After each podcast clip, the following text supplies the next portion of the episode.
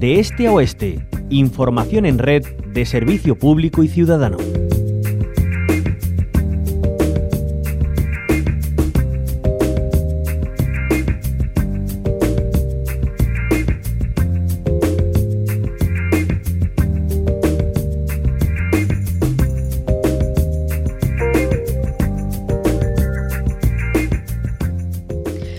La rebaja de penas de prisión a condenados por abusos sexuales ha puesto en el punto de mira a la conocida como la ley del solo sí es sí, la ley orgánica de garantía integral de la libertad sexual. Mientras que la oposición acusa de chapuza al Gobierno central, el Ministerio de Igualdad ha achacado las reducciones a una interpretación machista de la norma por parte de los jueces. Hay expertos que creen que el problema era esperable porque ven lagunas en el diseño de la norma, como la profesional de la Asociación de Mujeres Juristas Temis, Manuela Torres, quien considera que hablamos de un problema más del diseño legislativo que de la aplicación. No obstante, señala que la interpretación de las y los magistrados tiene un papel importante. Vamos a hacer lectura de todo esto con Amparo Díaz Ramos, ella es abogada experta en violencia machista. Muy buenos días, bienvenida a la Onda Local de Andalucía. Gracias. Muchísimas gracias, Amparo, por acompañarnos de nuevo. Bueno, ¿cuál es, eh, está siendo aquí el problema? Bueno, yo creo que el problema en primer lugar es el legislativo.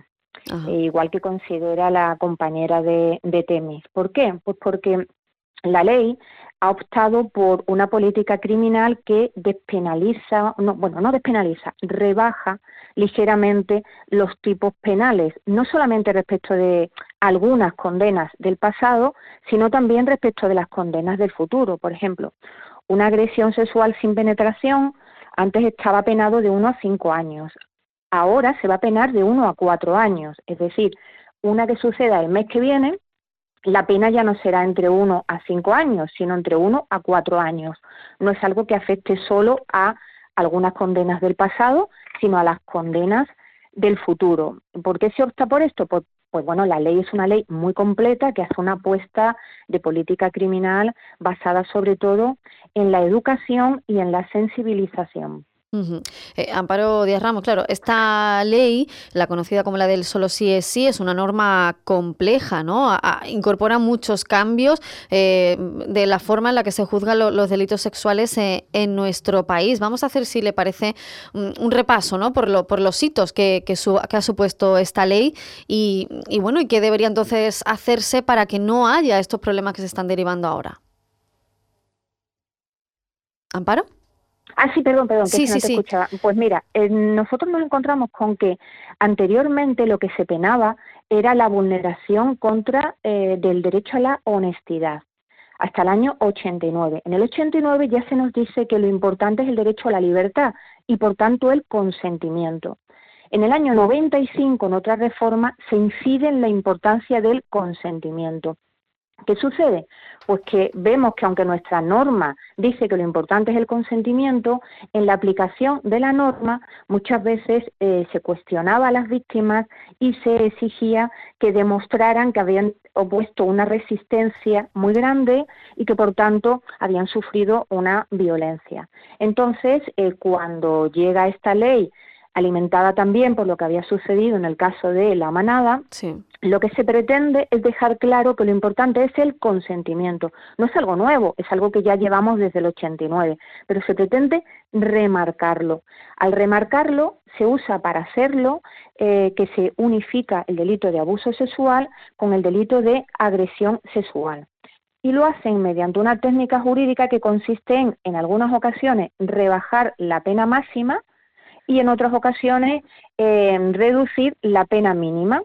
Claro, eso tiene como efecto que ahora mismo el, el, segmento que tiene que valorar el juez a la hora de hacer el juicio de proporcionalidad y decidir qué pena aplica, normalmente es un segmento que reduce la pena, porque, por ejemplo, imagínate, la agresión sexual con penetración antes era de 6 a 12 años, ahora es de 4 a 12 años, por tanto, si no hay agravantes, el tribunal podrá hacer un juicio de proporcionalidad que ponga la pena en cuatro años, cuando antes no podía bajar de seis años.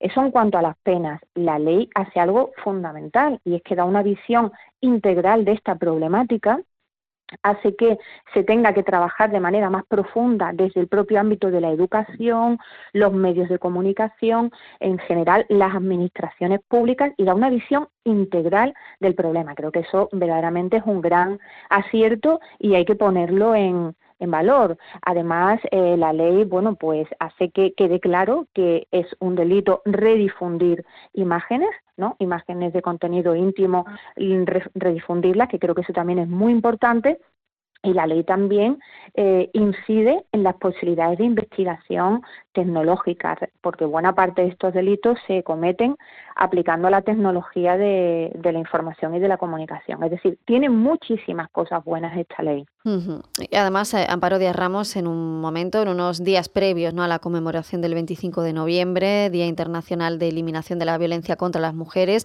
desde luego la violencia sexual no es una de ellas, de las que más se están denunciando en los últimos tiempos, también gracias ¿no? al desarrollo normativo, a, legislaciones, leyes como esta, y, no se pueden consentir dar pasos atrás, ¿no? Bueno, yo creo que, mm, que la verdad es que deberíamos intentar superar el ambiente de crispación mm. y trabajar en, en común. Eh, creo que el Ministerio de Igualdad ha hecho un gran esfuerzo elaborando esta ley, pero creo que hay cosas que son mejorables. Y por otro lado, en el Poder Judicial también hay muchas cosas que mejorar porque obviamente en la parte en la que hay que hacer el juicio de proporcionalidad, tanto respecto de las futuras como en que hay que valorar si respecto a las condenas pasadas, si la nueva normativa es o no más favorable en el sentido de que permite condenar por lo mismo o no, ahí van a tener que hacer alguna valoración los jueces y juezas y desde luego puede haber criterios diferentes y creo que en todos los colectivos tenemos que mejorar, pero a mí me parece que el efecto disuasorio de las penas es fundamental. Y no creo que estuviéramos en un momento como para rebajar eh, de ninguna manera ese efecto disuasorio. Pues ese mensaje esencial. Amparo Díaz Ramos, abogada especialista en violencia machista y también eh, en violencia sexual en concreto. Muchísimas gracias por habernos acompañado como siempre. Nada, tío, un placer.